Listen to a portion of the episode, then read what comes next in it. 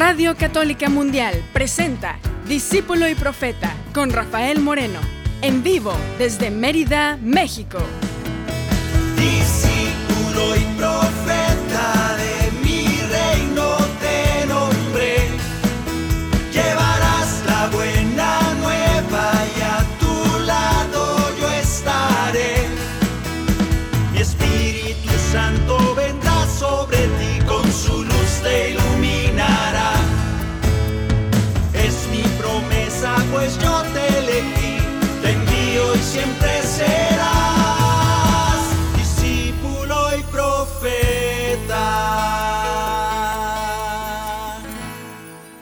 ¿Qué tal hermanos? ¿Qué tal hermanas? Bienvenidos. Bienvenidos a este espacio aquí en Discípulo y Profeta.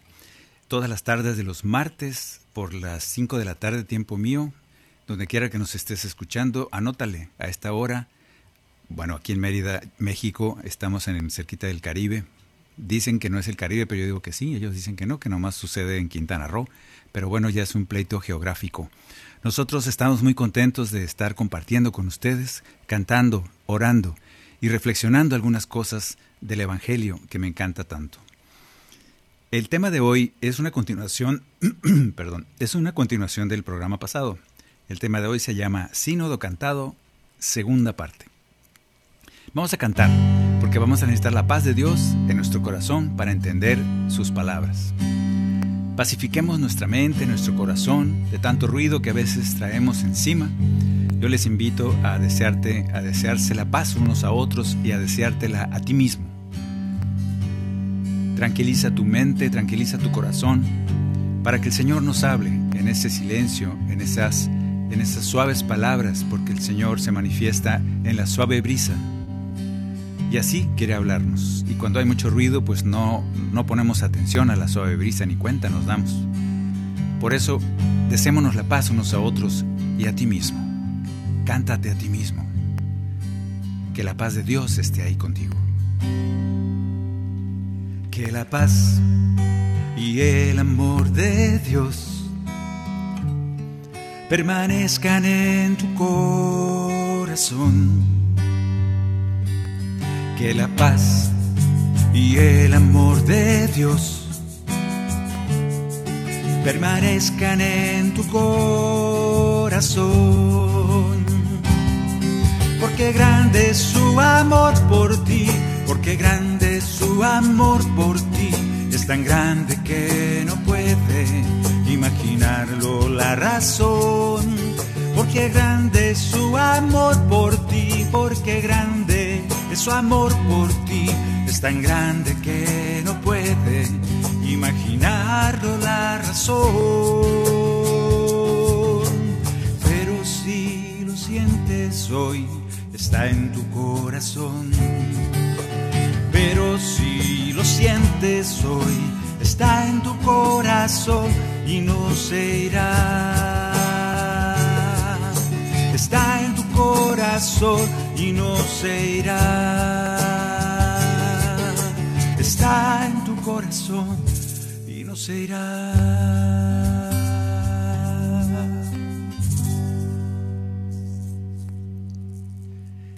El programa pasado estábamos hablando, compartiendo unas cosas del sínodo. ¿Qué es eso del sínodo?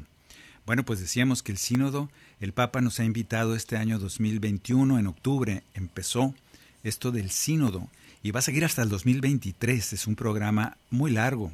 Bueno, para nosotros es muy largo porque como estamos jóvenes, cuando duran tres años dice uno, uy, tres años. Pero cuando está uno viejito dice tres años, hijo, en tres años no es nada.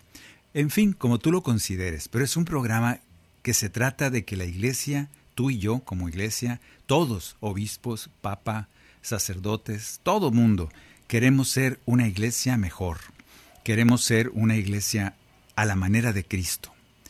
Y decíamos en el programa pasado que como somos la iglesia de Cristo, pues lo que, lo que debemos desear es precisamente ser a imagen de Cristo.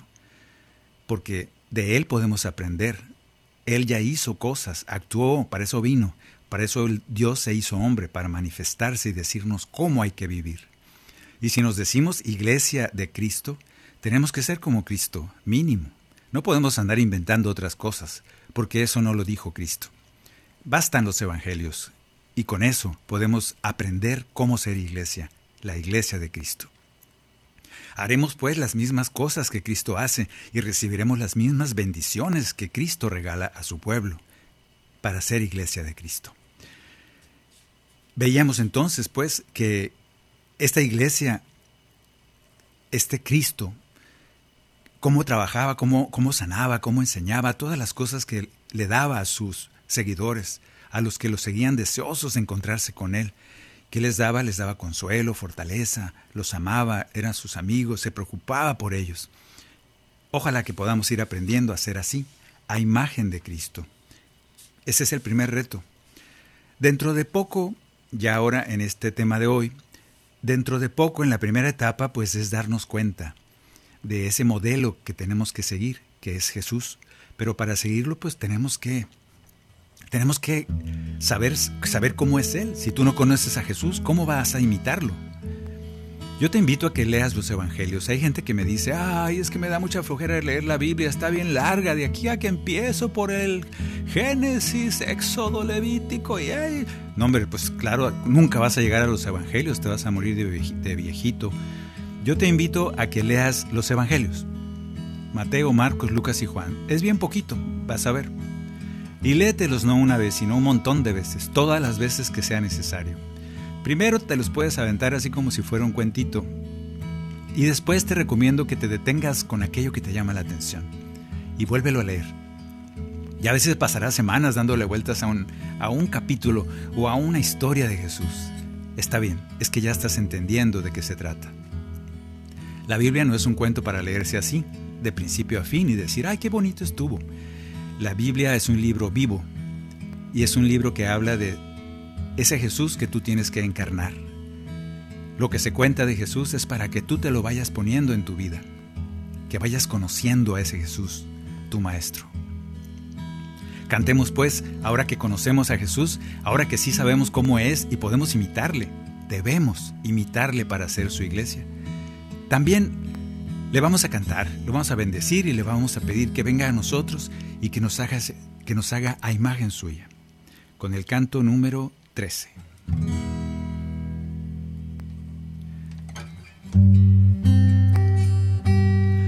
Hoy aquí estamos pidiendo perdón, pidiéndonos sanes, pidiendo tu amor Hoy aquí estamos pidiendo, Señor, llena este espacio de mi corazón. Bendito Señor, bendito Jesús, a ti el honor y la gloria. Bendito Señor Queremos tu luz, queremos tu amor nos transforme, nos llene, nos sane. Queremos de ti, de ti. Sí, Señor. Sana nuestros corazones para poder parecernos cada vez más a ti. Queremos que tu luz nos llene, que nos guíe siempre, para poder, poder descubrir en esas palabras, en esas palabras que tanto leemos y releemos, descubrir cosas nuevas que nos quieres decir. Queremos que tu amor nos transforme, que nos transforme en ti, que poco a poco nuestra iglesia, nosotros, cada uno que formamos la iglesia, nos vayamos pareciendo cada vez más a ti. Queremos de ti para que tú nazcas y vayas creciendo en nosotros y como dice Juan, conviene que yo disminuya para que tú crezcas, que así sea. Hoy aquí estamos, bendito Señor, diciendo tu nombre que es todo poder. Manda tu espíritu, nos dé su calor, nos haga de nuevo conforme a su ley. Bendito Señor, bendito Jesús, a ti el honor y la gloria. Bendito Señor, queremos tu luz, queremos tu amor nos transforme, nos llene y nos sane. Queremos de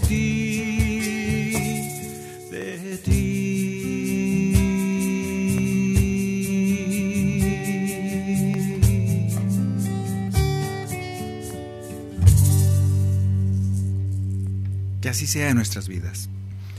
En esta segunda parte de Sínodo Cantado, segunda parte, va, a suceder en tu parroquia. Quiero que estés atento, que estés pendiente, porque se te va a avisar. Todavía no sé de qué modo, porque parece que cada diócesis tiene una manera distinta de hacer esto del sínodo. Pero ponte atento a esas noticias, a esos avisos parroquiales del Padre, a esas cartas que te llegarán quizá por tu correo electrónico, a esos avisos. Se te va a invitar a una encuesta. Qué curioso, ¿no? A una encuesta.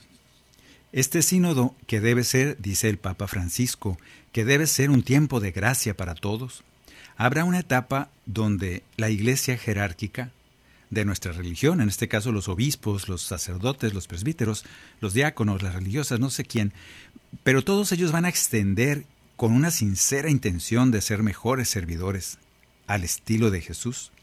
Van a extender unas preguntas, van a extender una encuesta. Tú ya sabes lo que es una encuesta y nosotros los laicos vamos a responder algunas preguntas. Depende de qué te pregunten, pues tú sé bien sincero. El Papa nos pide que seamos bien sinceros para que mm, esa, esa encuesta sirva, que produzca buenos frutos. Lo que busca la Iglesia es saber en qué se está equivocando, en qué está acertando y hace las cosas bien. ¿Qué caminos desearía uno como laico que la Iglesia incursione? ¿Qué deficiencias ve uno en la Iglesia y qué cosas valiosas ve uno en la Iglesia? Cada uno desde su perspectiva del barrio donde te toca, de la ciudad donde vives, del país donde vives. Porque las realidades de la Iglesia no son las mismas en todo el mundo.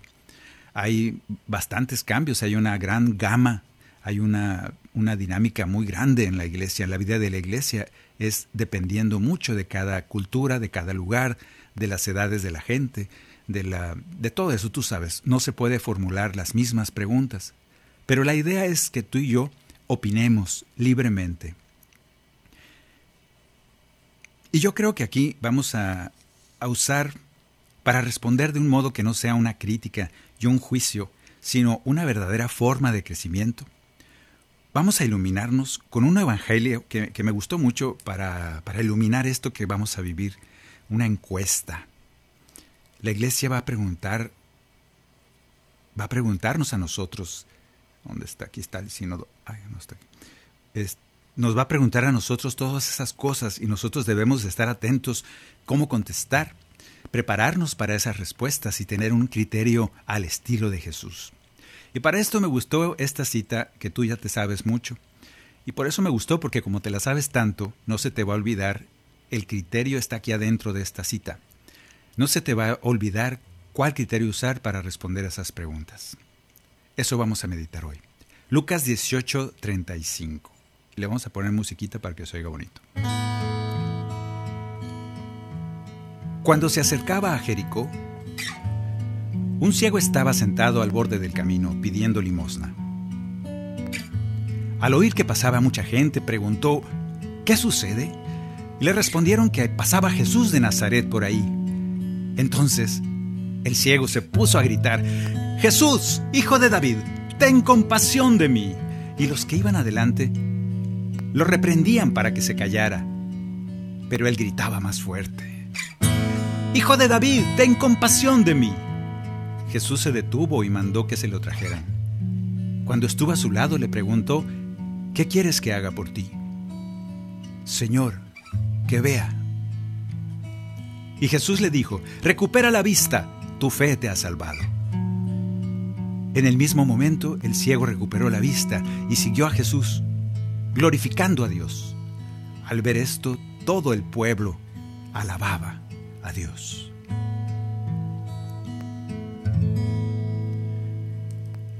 Ahora para que se les quede más en la mente y en el corazón, la vamos a cantar. Hay un canto que compuse hace ya muchos años, basado totalmente en esto que acabamos de leer.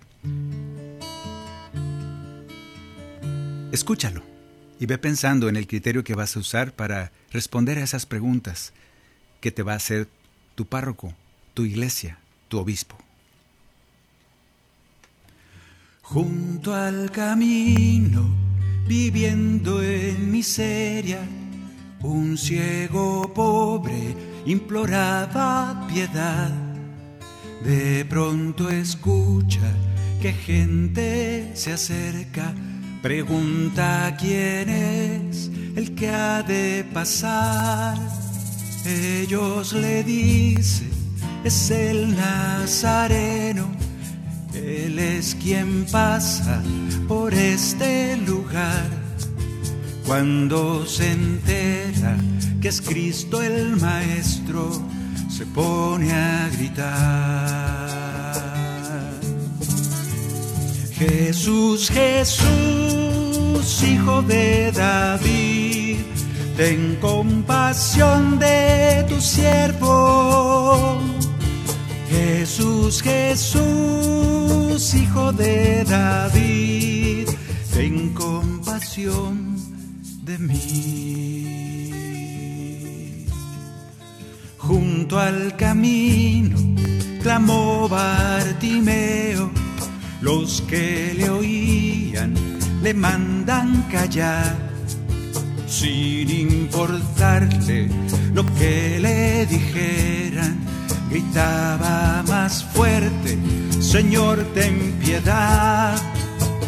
Al escucharlo, Jesús se detiene y les ordena, traedlo ante mí.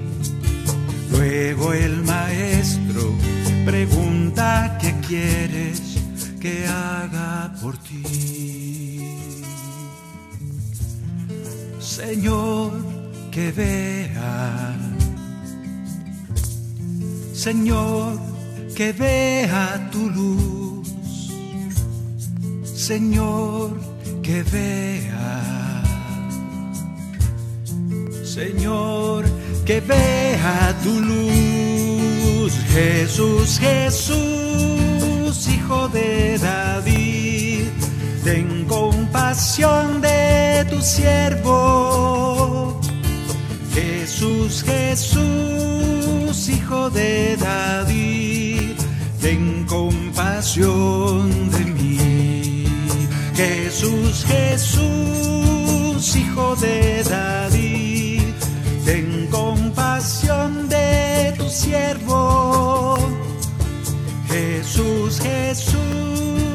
Hijo de David, ten compasión de mí.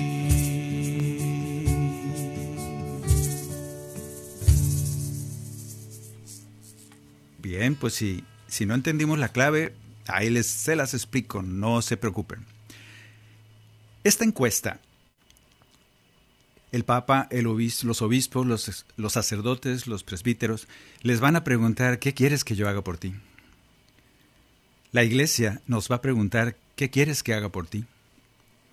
Y nosotros, igual que aquel ciego, podemos usar el criterio de este ciego.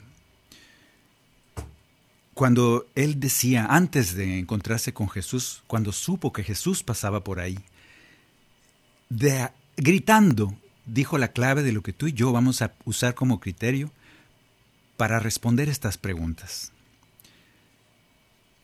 Decía él, Jesús, hijo de David, ten compasión de mí. Quedémonos con esta frase poderosa. Ten compasión de mí. Este ciego era despreciado por su pueblo, despreciado por su religión. Debido a su enfermedad, era llamado impuro. Y no podía purificarse porque seguía siendo ciego. Entonces estaba condenado a ser un hombre impuro hasta la muerte, despojado de todo, de su comunidad, de su, de su vida religiosa, no podía acercarse a Dios, ellos lo pensaban de esa manera. Su religión, esa religión de entonces, esa religión del templo maravilloso, majestuoso, eh, que, estaban orgullosos los judíos de, de todo su sistema del templo. Sin embargo, esa religión no salvaba a aquel ciego, no lo recibía, no lo sanaba, no lo amaba, no lo perdonaba. Entonces voltea a ese Mesías que pasaba por ahí Y a ese Mesías le grita Jesús, hijo de David.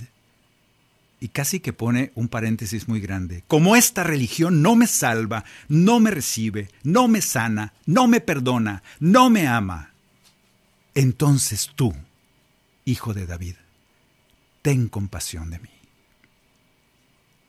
¿Estamos entendiendo por dónde va el criterio? Y Jesús voltea con él, más bien ni siquiera voltea, dice, a ver, a ver, a ver, tráiganmelo. Porque todos lo estaban callando al pobre ciego. No molestes al maestro, no ves que va muy ocupado, tiene muchas cosas que hacer ya en la, diócesis. Es que tiene que dar tantas conferencias y tiene que dar tantas misas y tiene que... Y ese Jesús, sacerdote, se detiene ahí, con todos sus pendientes que tiene que hacer, se detiene con toda la calma y el amor del mundo y dice, tráiganmelo. Tráiganme a ese ciego mugroso, impuro. Tráiganmelo, porque yo sí lo salvo, yo sí lo recibo, yo sí lo voy a sanar, yo sí lo amo, yo sí lo perdono, ya que esa religión de ustedes, con todo y su templo, a él no le sirve para nada. ¿Estamos entendiendo cuál es el criterio? Bien, pues este Señor Jesús dice, yo sí tengo compasión de él. Al pedido poderoso del ciego, ten compasión de mí. Este pedido, aquello que pide el ciego a gritos y con mucha insistencia, es algo muy sabio, que tú y yo vamos a gritar en estas encuestas. Era ciego, pero no tonto. Ten compasión de mí. Vamos a revisar, es muy interesante esto, vamos a revisar qué estaba pidiendo aquel ciego cuando pide compasión. ¿Qué estaba pidiendo realmente cuando pide compasión? ¿Qué es la compasión? Muy interesante saber qué es la compasión. Y mira que es una definición de Wikipedia, bien fría, y nos pega duro a todos los que nos decimos cristianos. Dice, la compasión, del latín compasio, calco semántico o traducción del vocablo griego simpatía, palabra compuesta por, literalmente, sufrir juntos. Compasión es sufrir juntos. Es un sentimiento humano que se manifiesta desde el contacto y la comprensión del sufrimiento de otro ser, más intensa que la empatía. La empatía solo es darse cuenta que el otro está sufriendo. En cambio, la compasión es la percepción y la compenetración en el sufrimiento del otro. Esa es la primera parte, ¿eh? y la segunda es más importante. Y el deseo y la acción de aliviar, reducir o eliminar por completo la situación dolorosa. Se lo repito. La compasión es la percepción y la compenetración en el sufrimiento del otro. Y la segunda parte. Y el deseo y la acción de aliviar, reducir o eliminar por completo tal situación dolorosa. Qué, inteligente este ciego lo que le pedía a Jesús. Ten compasión de mí. Así pues, en esta segunda etapa del sínodo que nos toca responder estas encuestas, donde vamos a contestar a esa pregunta de la iglesia, que si ¿Qué puede, ¿Qué puede hacer por nosotros como rebaño del pastor? ¿Cómo podemos responder como aquel ciego? Vamos a poder decir, ten compasión de mí, iglesia. Y estaremos esperando una iglesia que perciba, que esté consciente de mi sufrimiento en todos los aspectos de mi vida. Y, muy importante, que desee y actúe aliviando, reduciendo o eliminando por completo esa situación dolorosa. O sea, estaremos pidiéndole a la iglesia que sea igual que Jesús, que se mueva por la compasión, que sea su motor, hacia todas sus acciones sean movidas por la compasión, por sufrir con y aliviar el dolor cualquiera que sea de ese rebaño que ha sido puesto a su cargo. Y a propósito de rebaños, vamos a cantar nosotros como ovejas, todos como ovejas, vamos a cantar el canto número 43. Esto es lo que hace la iglesia, lo que debe hacer la iglesia. Y la iglesia somos todos. ¿eh? Esto es lo que hace la iglesia. Tú y yo somos ovejas que a veces nos perdemos en el camino y por eso este Jesús va por nosotros a donde sea. Se arriesga. Pelea con lobos, con leones como David para rescatar esas ovejas que estaban perdidas. Deja a todos, se ocupa, se preocupa, las busca, no se queda ya en el redil, en el en su casita, en el campamento. Se perdió una oveja, pastor. Ay, no le hace, hay que venga cuando quiera. Al cabo, si no viene, se va a ir al infierno. Ese pastor abre la puerta, deja sus ovejitas cuidadas y dice, espérenme tantito, cierra la puerta para que no se salgan del corral. ¿Y qué hace? Va y se encuentra con su oveja, aquella que lo necesita, y se preocupa por todo te has quebrado una patita, tienes hambre, tienes frío, vámonos otra vez allá al rebaño, te va a ir mejor, vas a estar más a gusto. Y ahí eres atendida, eres amada, eres perdonada, eres sanada. Haremos esto nosotros y la iglesia lo hará por nosotros. Cantemos.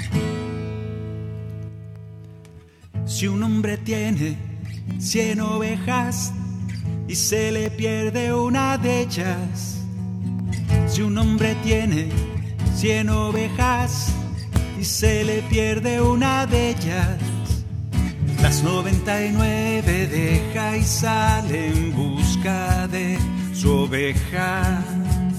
Y cuando por fin le encuentra el corazón está de fiesta. Hay fiesta en el cielo, felicidad hay fiesta en el cielo, felicidad. Mi padre se alegra, estamos de fiesta. Un hijo regresa, vuelve al hogar. Hay fiesta en el cielo, felicidad. Hay fiesta en el cielo, felicidad. Mi padre se alegra, estamos de fiesta. Un hijo regresa, vuelve al hogar. Hay fiesta. ¿Qué podemos esperar de nuestra iglesia? Lo mismo que esperan las ovejas del buen pastor. Ya el Señor nos dio la pista. El buen pastor da la vida por sus ovejas. ¿Podemos esperar que la iglesia dé la vida por nosotros? Sí, si se dicen a imagen de Cristo. Ese pastor te dice, no te falta nada, yo soy tu pastor, nada te falta. Por verdes prados te hago retosar y hacia aguas claras te conduzco. ¿Podemos esperar eso de nuestra iglesia? Sí, debemos esperar eso. ¿Por qué? Porque Jesús hace eso con su rebaño. Podemos esperar, así como Jesús que da la vida, ofrece la vida allí en la cruz, sufriendo hasta la última gota de sangre por sus ovejas, por aquellos que amaba, para que ni uno solo se le pierda, porque todos fueron entregados por el Padre. Y ese buen pastor no le va a fallar nunca al Padre. ¿Podemos esperar eso de nuestra iglesia? Sí, y le vamos a decir a nuestra iglesia, podemos esperar eso de ti, Padre, que des la vida por tus ovejitas. Podemos esperar de ti, Señor Obispo, que usted dé la vida por sus ovejas, porque Cristo lo hace. Ese será el criterio. La compasión hacia, hacia las ovejitas, hacia ese rebaño, a ese pequeño rebaño como nos llama Jesús. Si a imagen de Jesús podemos ser el buen pastor, ya estamos entendiendo de qué se trata esto. Las 99 deja y sale en busca de su oveja. Y cuando por fin le encuentra el corazón está de fiesta. Hay fiesta en el cielo, felicidad. Hay fiesta en el cielo, felicidad. Mi padre se alegra, estamos de fiesta, un hijo regresa, vuelve al hogar. Hay fiesta en el cielo, felicidad. Hay fiesta en el cielo, felicidad. Mi padre se alegra, estamos de fiesta, un hijo regresa, vuelve al hogar. Hay fiesta.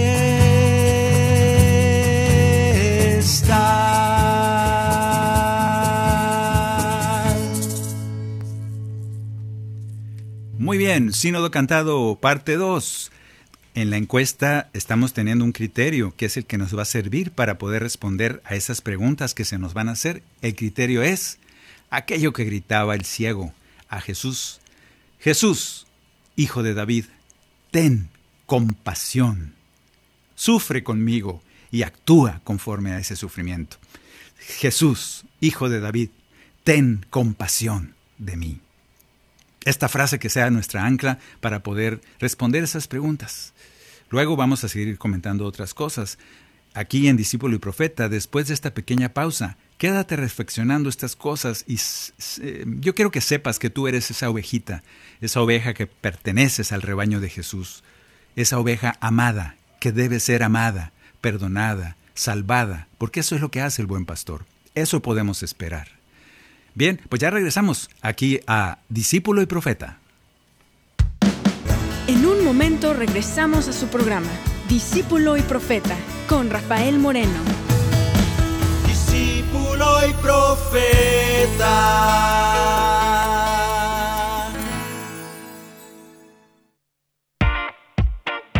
Descarga nuestra app de EWTN en tu celular donde podrás disfrutar de toda nuestra programación en vivo de radio y televisión, además de podcast, noticias y la Biblia. Descárgala gratis en Google Play Store y Apple App Store. EWTN,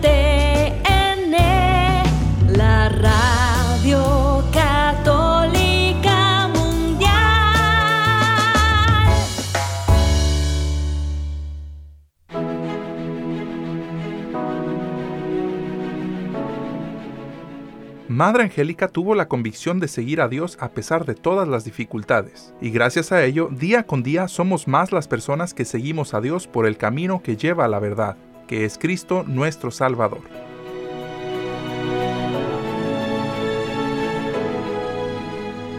EWTN y Radio Católica Mundial existen gracias al apoyo de su gente, su familia. Ayúdanos a continuar con la obra que un grupo de valientes monjitas empezaron hace más de 35 años. Entra a ewtn.com diagonal donaciones y ayúdanos a continuar con la misión que Madre Angélica un día comenzó.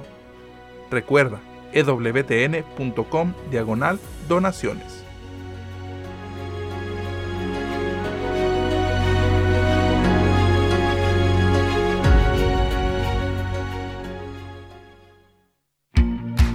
¿Ya nos sigues en redes sociales? Encuéntranos en Instagram y Facebook como arroba EWTN Radio Católica Mundial para que estés al tanto de nuestra programación, además de mensajes que alimentan tu fe.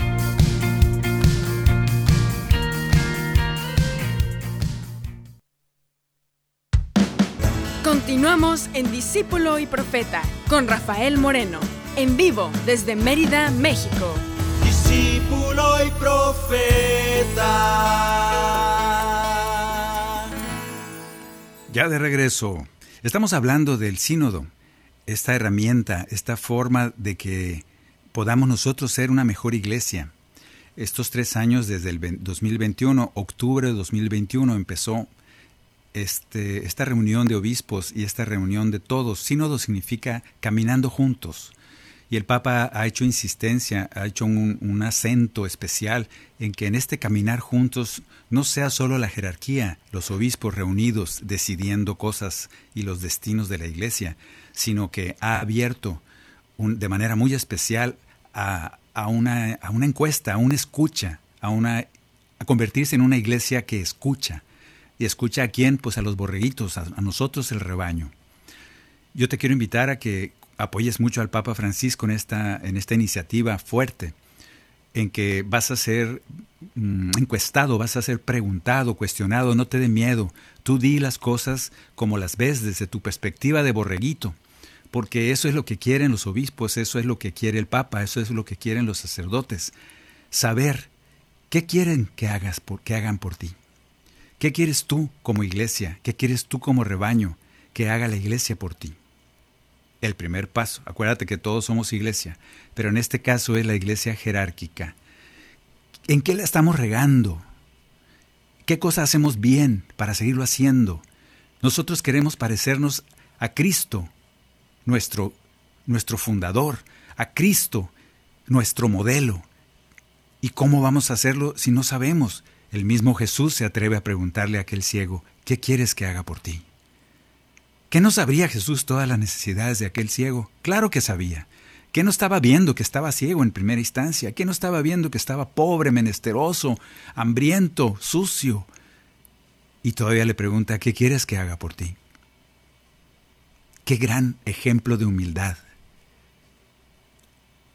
Y los gritos del ciego son los que estamos cuestionando, meditando esta tarde. Esos gritos maravillosos, sabiamente maravillosos.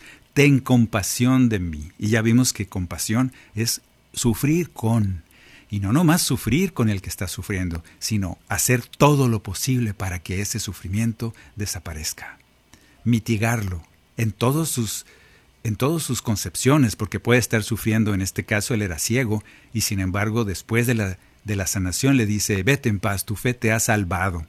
Y el ciego se queda, ¿cómo que salvado? Si apenas me quitaste lo ciego, te ha salvado porque tu fe fue grande regalado totalmente de parte de Jesús. Así, así debe ser la iglesia. Así pues, esa religión, decíamos, esa religión mm, podrida del tiempo de Jesús, a este hombre, a este ciego, ya no lo salvaba, ya no lo recibía, no lo amaba, no lo perdonaba. Ni siquiera le permitía volver a sus comunidades porque era impuro. No sea que nos pase eso con nuestras religiones de ahora porque Jesús es eterno en sus enseñanzas. No sea que, lejos de aceptarnos, de salvarnos, de, perdonarnos, de amarnos, de recibirnos, lejos de eso, la iglesia se cierra y te dice, no pasas por la puerta porque estás impuro. Y entonces escucharemos esas voces que gritan a otros Mesías, porque esos otros sí lo salvan.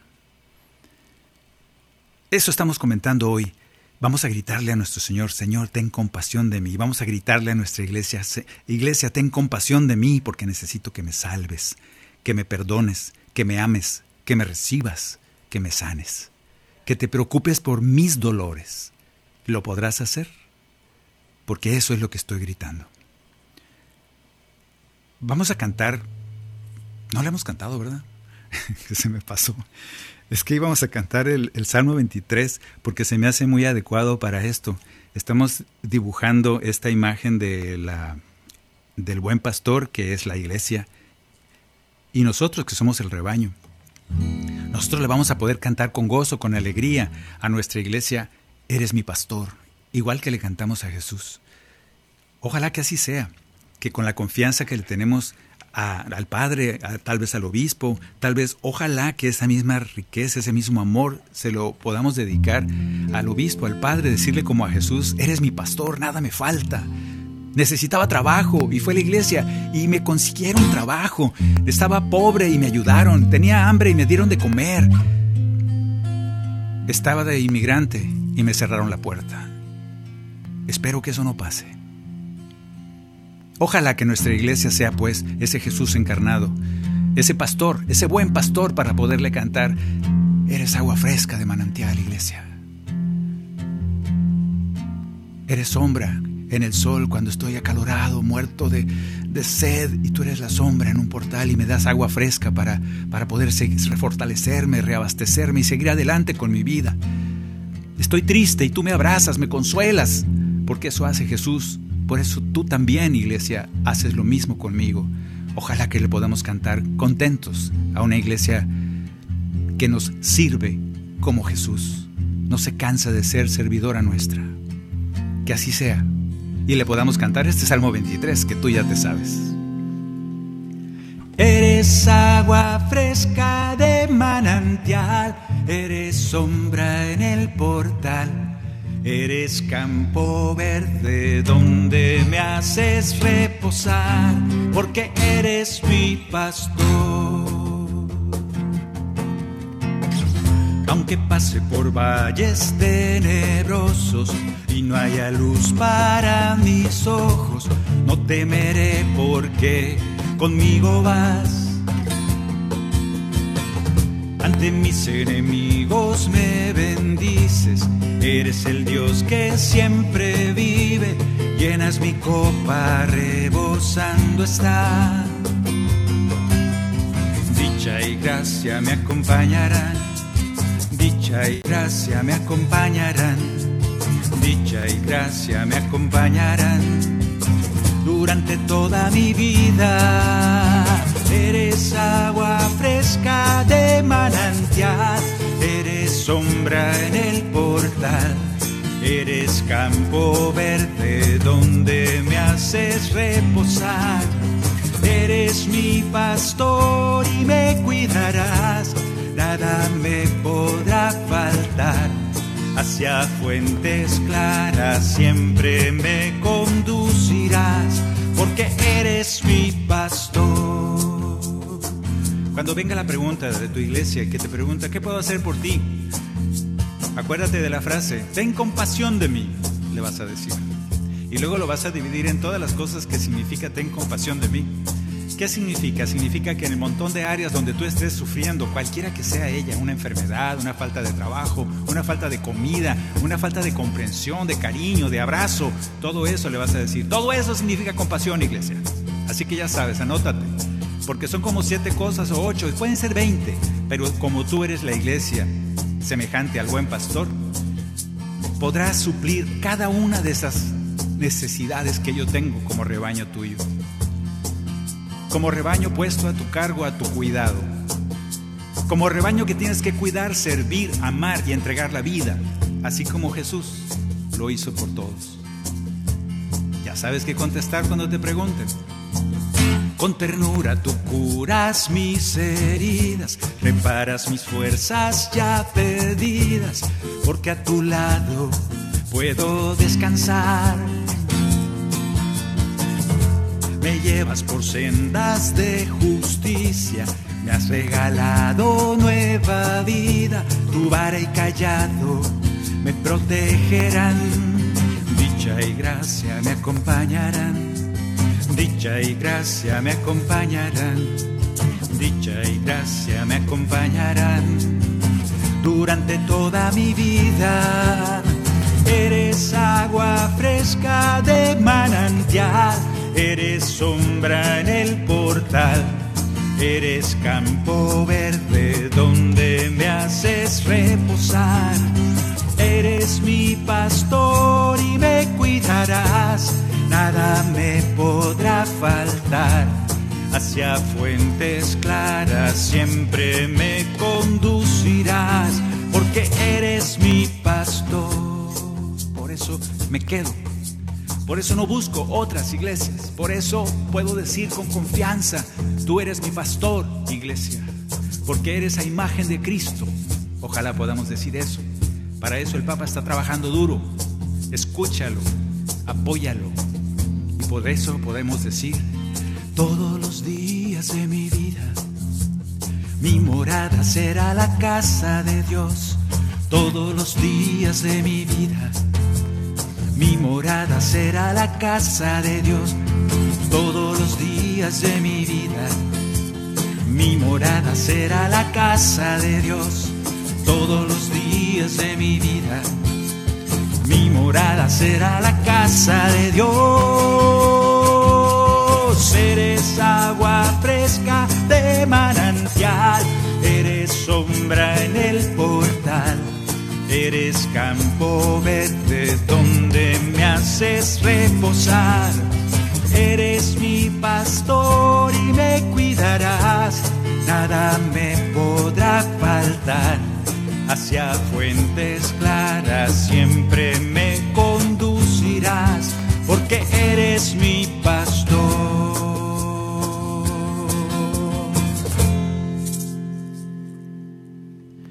Ok, entonces ya vamos entendiendo de qué se trata esto de la encuesta y ya vas a saber la frase que es el criterio para desplegar todo lo demás. Ten compasión de mí. Así le vas a decir, así como aquel ciego valientemente y sabiamente le dijo a Jesús, ten compasión de mí. Y en esa compasión es todo lo que significa compasión. Vamos a esperar que nuestra iglesia se una, esté atenta, sea una iglesia atenta a mis necesidades, como borrego, atenta a mis necesidades, cualquiera que sea, emocional, física, de salud, de dinero, de alojamiento, de justicia. Ay, es que no me toca tanto, va a decir la iglesia. Y, yo le diría, sí, sí te toca. A Jesús le tocó todo eso y hasta la muerte. nos toca como iglesia. Si te vas a comprometer, te vas a comprometer como Jesús. Si no, eres un asalariado, eres un ladrón, de esos que cuando llega el lobo salen corriendo y el lobo se come a todos los borreguitos. Y luego te estás quejando, ¿por qué el lobo se comió a los borreguitos? Porque no eres un buen pastor. Eso es lo que quiere que le digamos al Papa. Bueno, eso no, al revés. El Papa quiere ser un buen pastor y quiere empujar a toda la iglesia jerárquica a que seamos un buen pastor para todo el rebaño. Ojalá que así sea. Así pues, la compasión es la fuente de todas las acciones de Jesús por nosotros. Por si fuera poco. Déjame leerte esto.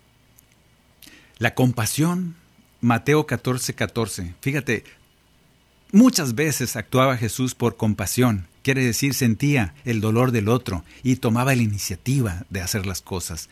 La compasión era la fuente, el ancla, el viento que hacía soplar ese barco llamado Jesús. La compasión lo movía al milagro. Ojalá que nuestra iglesia, al igual que Jesús, sea movida por la compasión. Mateo 14, 14 dice, te voy a leer algunas citas donde esto sucede, donde la compasión es el motor, el móvil, el entusiasmo de Jesús se mueve solo por la compasión hacia nosotros sus ovejas. Decía, Mateo 14, 14, y al desembarcar vio una gran multitud, eso somos nosotros, y tuvo compasión de ellos y se puso a sanarlos. Mateo 9:36, y viendo a las multitudes, eso somos nosotros tuvo compasión de ellos, porque estaban angustiados y abatidos. Esos somos nosotros. Como ovejas que no tienen pastor. Nosotros debemos tener pastor, supuestamente. Y luego dice, y se puso a enseñarles. Tuvo compasión. Mateo 15:32. Entonces Jesús, llamando junto a sí a sus discípulos, les dijo, Tengo compasión de la multitud, porque ya hace tres días que están conmigo y no tienen que comer y no quiero despedirlos sin comer, no sea que desfallezcan en el camino. Yo he ido a congresos donde la persona organizadora ni siquiera le da uno para los, para los tacos, ni siquiera tiene, tiene uno como evangelizador, no tiene ni agua para tomar. A mí me ha tocado estar en congresos así. Y este Jesús, mira, como tengo compasión por ellos, ya saben tres días de congreso, dice Jesús, y no tienen que comer, cómprenles unas pizzas, tráiganles algo, pobrecitos, no vaya a ser que desfallezcan en el camino. Denles ustedes de comer, pastores. ¿Qué lo movió? La compasión. Él dice, tengo compasión por la multitud. Lucas 7:13. Al verla, a la viuda de Naim, el Señor tuvo compasión de ella y le dijo, no llores. Y entonces Jesús resucita a ese hijo único que estaba muerto, movido solamente por la compasión que sintió por esta mujer. Una resurrección, quizá la menos famosa de la Biblia. Nos quedamos con Lázaro, todo muy bonito, pero esta tiene tanta riqueza esta cita. Solo movido por la compasión, la señora estaba tan abatida, tan triste, tan derrotada, tan deprimida, que ni siquiera levantaba los ojos del piso. No le pidió a Jesús nada. Y sin embargo Jesús al verla, dice la palabra, al verla, nada más al verla, no tuvo que hacerle encuestas. Nada más al verla, no tuvo que preguntarle nada. Solo al verla, dice, el Señor tuvo compasión y resucita a su hijo que estaba muerto. Tengamos iniciativa. Conclusión. Si la base de las acciones y sentires de la iglesia es la compasión, vamos por buen camino. Te lo repito, si la base de las acciones y sentires de la iglesia es la compasión, vamos por buen camino. Nosotros todos somos iglesia y a imagen de Cristo la compasión debería ser el motor de nuestras vidas, delante de los demás y hacia nosotros mismos. Cantemos. Pongamos a los pies de la cruz toda nuestra vida para que Jesús nos bendiga y nos haga cada vez más compasivos. Y que esta iglesia se parezca cada vez más a ese servicio que Jesús nos ha invitado. Que así sea. A los pies de la cruz, Señor. A los pies de la cruz, Señor. A los pies de la cruz, a los pies de la cruz, yo quiero poner mi vida. A los pies de la cruz, Señor. A los pies de la cruz, Señor. A los pies de la cruz, a los pies de la cruz, yo quiero poner mi vida. Sí, Señor. Te quiero poner todos mis sentires, mi modo de ver a los demás, mi modo de sentir por los demás. Ahora que está tan de moda el odio, la indiferencia. Yo quiero sentir como tú, que al mirar a alguien sienta compasión. Que a veces no me animo ni siquiera a involucrarme con las personas porque, porque me da miedo. Porque digo, no me toca a mí, yo no, yo no, yo no mejor no me meto. Ayúdame a ser misericordioso. Ayúdame a ver con tus ojos a los demás. Cambia mi vida. Aquí te ofrezco mi vida para que tú la cambies. Tómala, hazla como tú quieres. Hazme compasivo como tú. Te pido que, que nos lleves de ese corazón de piedra que tenemos a un corazón de carne para poder tener los mismos sentimientos que tú tuviste cuando anduviste aquí caminando entre nosotros. Que seamos compasivos, lejos de ser jueces, verdugos, criticones. Que la compasión sea el móvil de nuestro ser. Preocupados y ocupados por aquellos que sufren, cualquiera que sea el sufrimiento. Cámbialo. Cambia nuestra, nuestro egoísmo por compasión.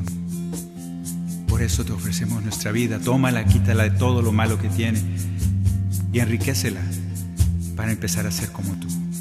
Conviene que nosotros disminuyamos para que tú crezcas. Toma mi vida, Señor.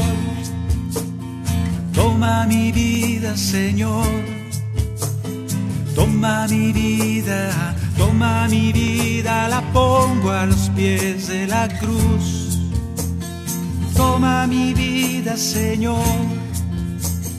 Toma mi vida, Señor. Toma mi vida, toma mi vida, la pongo a los pies de la cruz.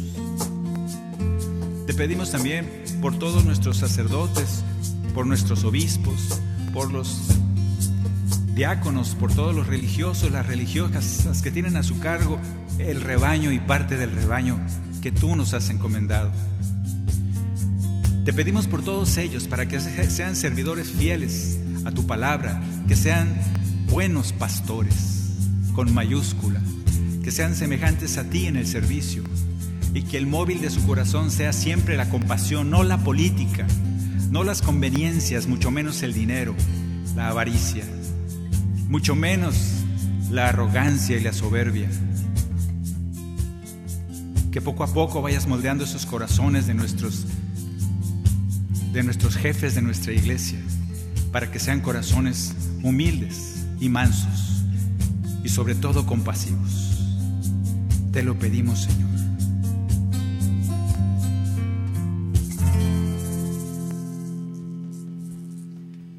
Muy bien, pues muchas gracias hermanos por habernos acompañado esta tarde de Sínodo Cantado.